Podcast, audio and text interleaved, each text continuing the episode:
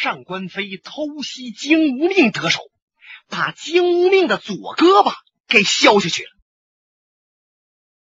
金无命做梦都没想到，他能够断了左臂。这也是他跟林仙在一块缠磨，消耗内力。再者，他在自己这边的炉棚，因此失于防备。金无命，他快剑是以左手著称。要不，李寻欢活着的时候，见他那个腰里别的宝剑呢，剑把子冲左，就猜中了他是左手剑。那么左手剑招数奇诡，专门从意想不到的方位往里边进招，而金无命使剑又那么快，因此无论是郭松阳。还是少林寺的新登和新普都死在和伤在他的手下。那么他左臂一断，这人完了，成废人了。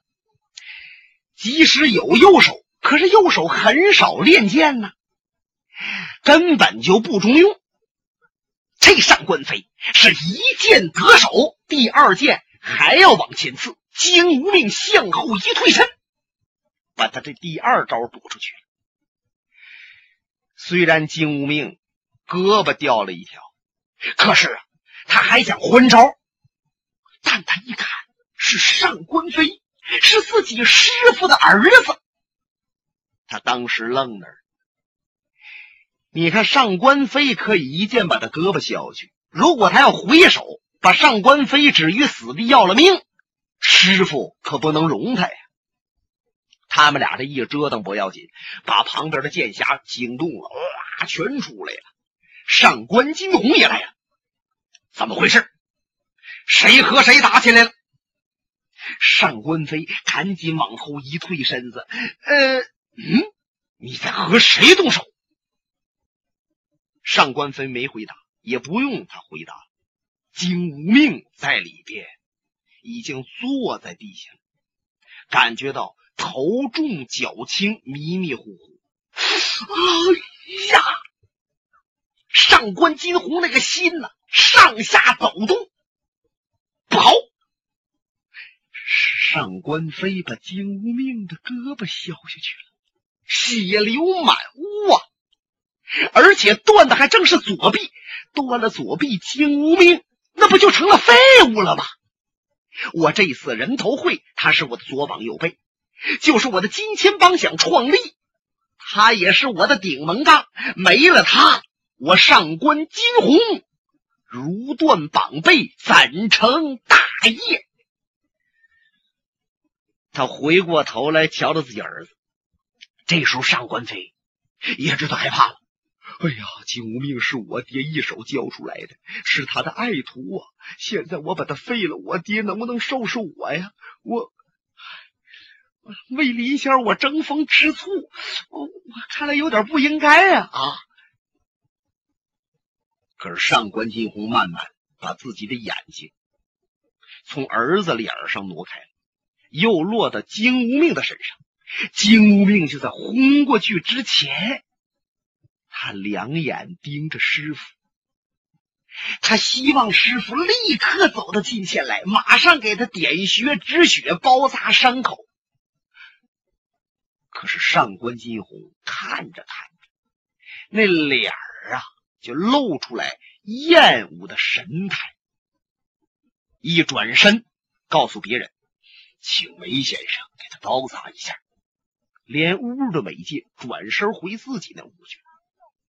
梅先生来了，刚要给金无命包扎，让金无命用右手啪就给推旁边去了。哎哎哎！我说。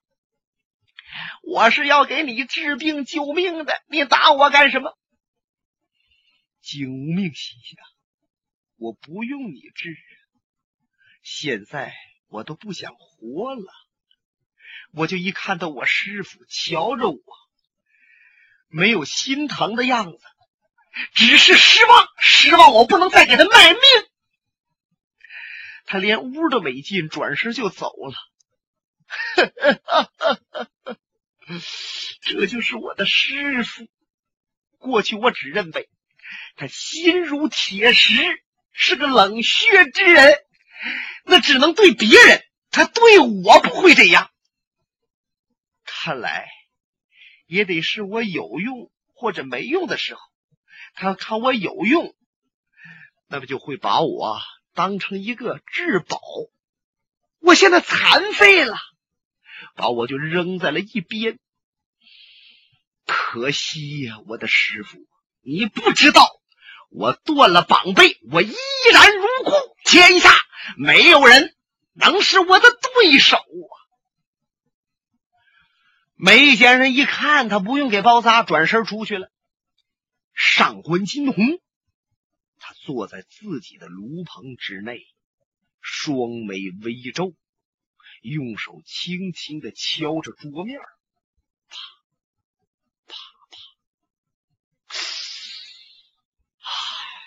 提笔，他写出来了几个字这是几个人的法号和人名。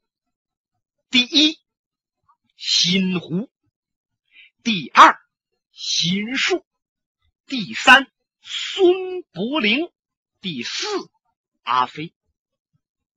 他把这几个人的名字写完了，两眼不错神盯着瞧着，一直看到天亮啊。他写这几人干嘛呀？他在分析，在判断。这几位都是他的对头。西湖心术是少林的高僧，孙伯龄排在武林第一位，号称叫天机老人，手使大烟的锅的天机棒，那是李寻欢一边的。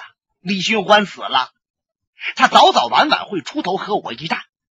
那么还有那个阿飞，别看这阿飞一时败给了金无命。那么金无命现在左臂已断成了残废，阿飞这把剑，没有人惹得了啊！如果这四个人一起向我出手，或者群殴车轮战，那么我凭着一对子午盘龙环能对付得了吗？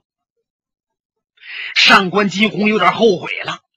这一次摆人头会架势拉的太大了，弄不好是搬起石头砸自己的脚啊！他正在想着，弟子们把早饭做好了，请他吃饭。他说不吃。他一不吃饭，金钱帮还有他来帮忙的剑侠们都没有吃，一个个窃窃私语，心想：今天这人头会。比昨天要难喽！昨天有金无命，今天没了。真的那面要来了几个高手，我们这些人那不都小算吗？凭上官一个人能够挡得住吗？这些人正在合计着，在人头会会场的北面走来了两个人，一个是年轻的。二十出头，另一个有六十多岁。六十多岁的老头是弯着个腰，驼着背，跟在这个年轻小伙的后面。看样是个家人，不过脚下也相当轻快，看出来是个练家子呀。那么这个年轻人呢，个头不高不矮，还仪表端庄，小白脸长得特干净。海下无须呀，但是他这两只眼睛的眼神有点不正，怎么个眼神呢？显着相当的狂傲，一般人他都看不起。他要瞧人的时候都不正眼看，只是拿眼角撩一下子罢了。只见他呀，手中拿着个洒金小扇你说刚开春这天也不热呀，哎，就故意卖这么个派头。一步三摇，三步九拽，就奔这坟地来了。这二位的出现引起很多人注意。一个金钱帮剑侠过来了，请问二位爷台来到此处有何贵干？后边那老家人没说话，他抬脸看着他年轻的主人。这年轻的小子把下壳一扬，先把扇子呀扇了扇。这金钱帮的弟子就有点不耐烦了，心想：“你哪儿的呀？你谁呀？拍不论谁，爱谁谁，谁到这儿了？小瞧我金钱帮，他是找死。这位把腰一叉，哎，我朋友，你到底贵姓大名啊？有什么事情？嗯，如果没什么事的话，绕着走。这是人头会。我是山东泰安人士，姓贺呀，我叫贺子安。你去报告帮主上官先生，就说贺子安来了。耶，这金钱帮的人一看，好小子，看你派头大是越来越大，而且说话也酸了吧唧的，摇头晃脑。嗯，既出狂言，必怀绝技。别惹乎他，先报告一声。好嘞，朋友，你等着。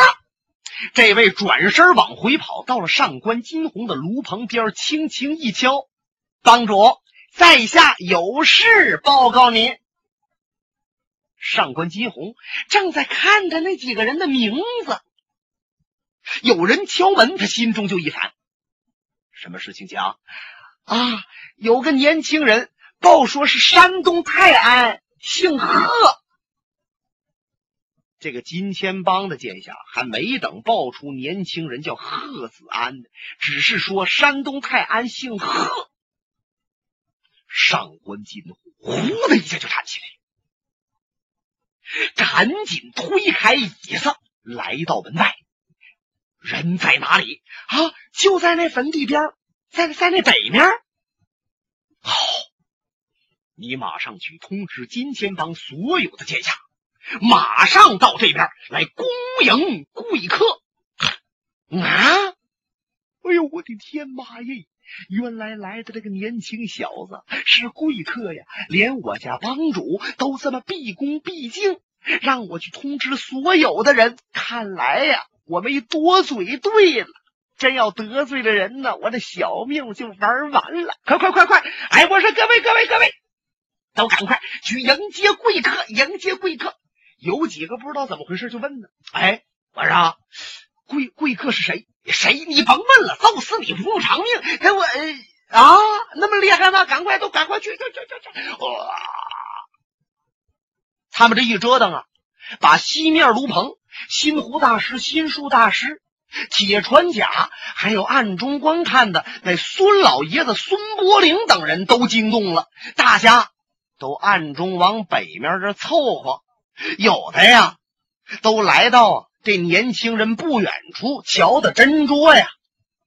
上官金鸿离着老远，他就已经认出来了，这年轻人一定是贺子安。十五年前我抱着他的时候，他也就有五六岁吧，白白净净、胖胖乎乎一个小小子。你看，长大了，眉宇之间多么像他爹呀！哎，更像他爷爷。一边看着，一边想着，上官金鸿就已经来到年轻人跟前来了。这年轻人一看上官金鸿，心里边啊也为之一动。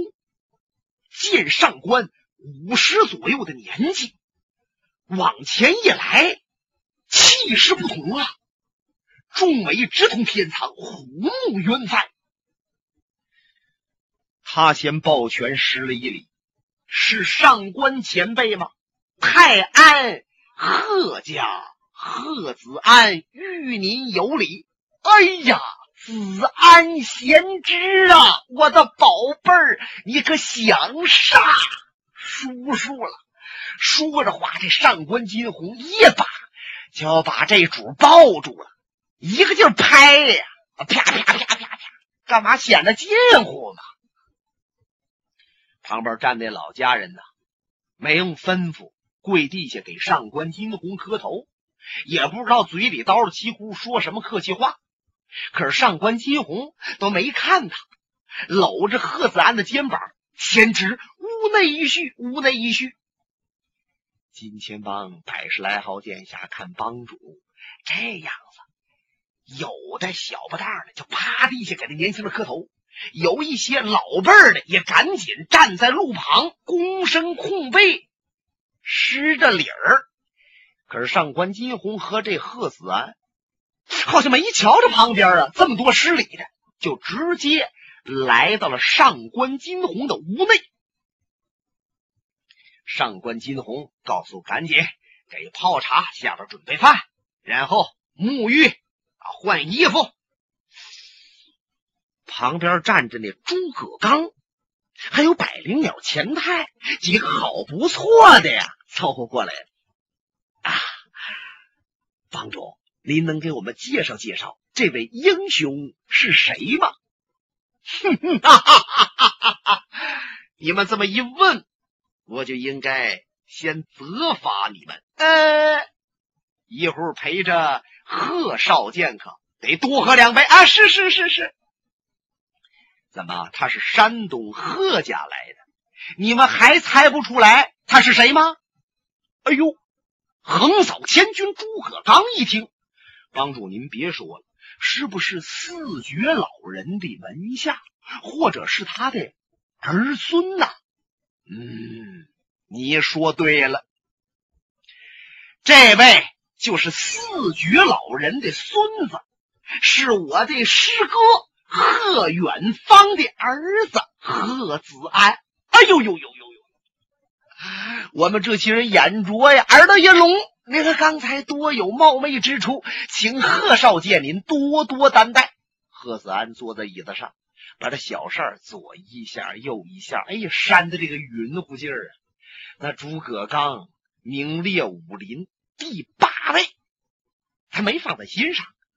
那百灵鸟钱太就更甭说了，爱谁谁，他也就只和上官金鸿客气点那么说，这小子到底能高到什么程度？什么根基如此狂傲？他爷爷呀，四绝老人叫贺敬贺洞天，有四手绝技，就是金镖铜剑神鞭铁掌。他这金镖啊。是三十六只小金镖，打对方是百发百中。不过，老爷子创江湖的时候，你一般的练家子，人家都不值得拿镖打你一下。一呀，人打你怕丢身份；再一个，这金镖是纯金打制而成的，啊，打在你身上，你带走了，那老这么打能打得起吗？只要给谁打。那对方的功夫就得相当的高，所以说呀，他这种功夫算一绝。另外还有铜剑，是他祖传的青铜宝剑，他的剑法叫玉皇剑术五百一十二式，二百五十招攻，二百五十招守，还有十二招走剑。这走剑呢，就是真要他和谁动手，不想再打下去了，可是对方还想缠着他打，他把这十二手往出一拿，对方就缠不住了，他就可以轻松脱身而走。那么，另外还有身边的功夫，他是三十六节盘古鞭，这鞭呐，让他使绝了。有熟悉他的人说，就连少林和武当的鞭法都有所不及，他这鞭堪称天下第一鞭。那么再有就是双掌的功力了，他双掌的功力是内外兼修，武林泰山北斗，真要给谁打上，有硬功一击必破，故此称作铁掌。这不吗？金镖铜剑神鞭铁掌四绝，在世上无有敌手。老爷子名立住了，号称叫四绝老人。不过他成名的时候还是在四十年前，因此那白晓生在二十年前排兵刃谱的时候没给他排进去。白晓生也没见过他，也不了解他的武术，只是听别人说，那就作罢了。上官金鸿可知道，这老爷子的功夫。现在说来，普天下没有对手，就连我上官在某些方面也多有不及。我在年轻的时候，在他手下待过一阵子，管他叫个师傅。可是这老爷子呢，说我本来学的不错了，跟他也就是学个皮毛，别管他叫师傅。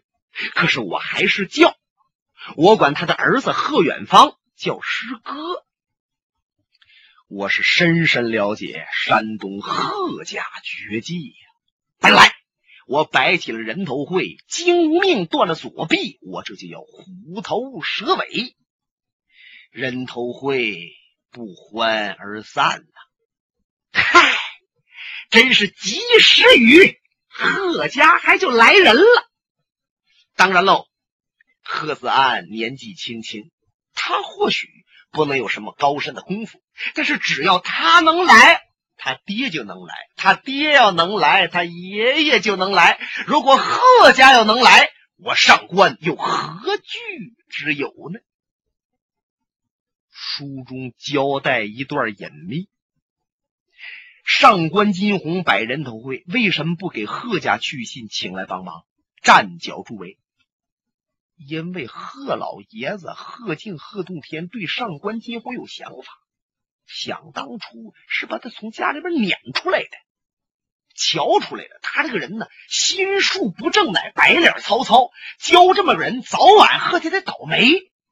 上官金鸿呢，也就给老爷子磕了个头，离开山东，这才在江湖上闯荡。今年才开创了金钱帮。那你说贺家主动来人了，他能不高兴吗？这才显得十分亲热呀，又搂又抱的把贺子安给接进来了。唠来唠去，上官金鸿就唠到人头会上来了。先知啊！魏叔虽然杀了梅花道李寻欢，可是李寻欢狐朋狗友太多，欲给他报仇啊！如今我是一目难知，大厦将倾，贤侄来到，可助我一臂之力，万望贤侄不要推去。不瞒您说，我在泰安待着心烦，听有人讲。您开创了金钱帮，又摆个人头会，把那名震武林、一压华夏的小李飞刀李探花都废掉了。我很想见您呐，也想见识见识这人头会有什么高人出现。既然我来到这儿了，人头会不结束，我不能走。哎呀，多谢贤侄，多谢贤侄。上官金鸿这么客气，都有点卑躬屈节的样子了。他儿子，他手下这些人看着都有点不舒服，心中想：贺子安有什么了不起的？就这么攻进来？要他爹他爷爷来了，那还差不多。贺子安站起身来，啪，把小衫一合，掖在身后了，用手一提肋下的宝剑，能领我到外边看一看吗？贤侄。既然有兴趣，请。贺子安在前边，上官金鸿这些人在后头跟着。他们一看，对面卢棚少林老和尚、铁船甲这些人也都出来了，还有许多百姓在四面八方聚拢过来。见贺子安用手一指旁边那架子上的人头，这就是小李探花李寻欢的人头啊！是。正是，好吧，把他拿下来，我看看。他活着的时候我没见过，死了我也有兴趣见一见。上官金鸿听他这一摆手，立刻有金钱帮的人顺着梯子上去了，把这架子上面的盘子端下来，呈到贺子安的前边。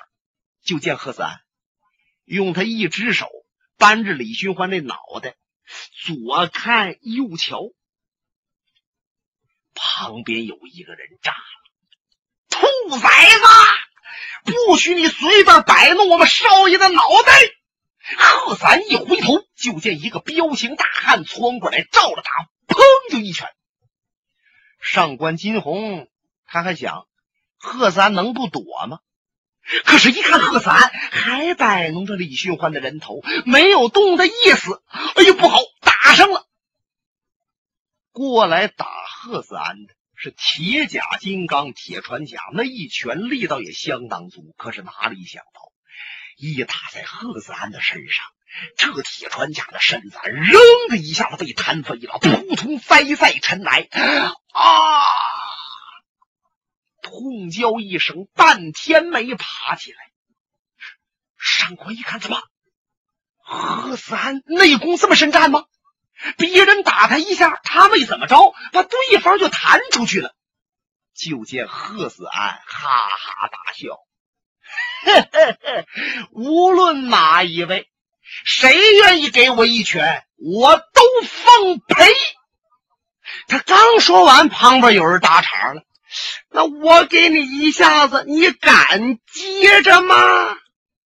本节目由哈尔滨大地评书艺术研究所研究录制。刚才播送的是长篇评书《多情剑客无情剑》，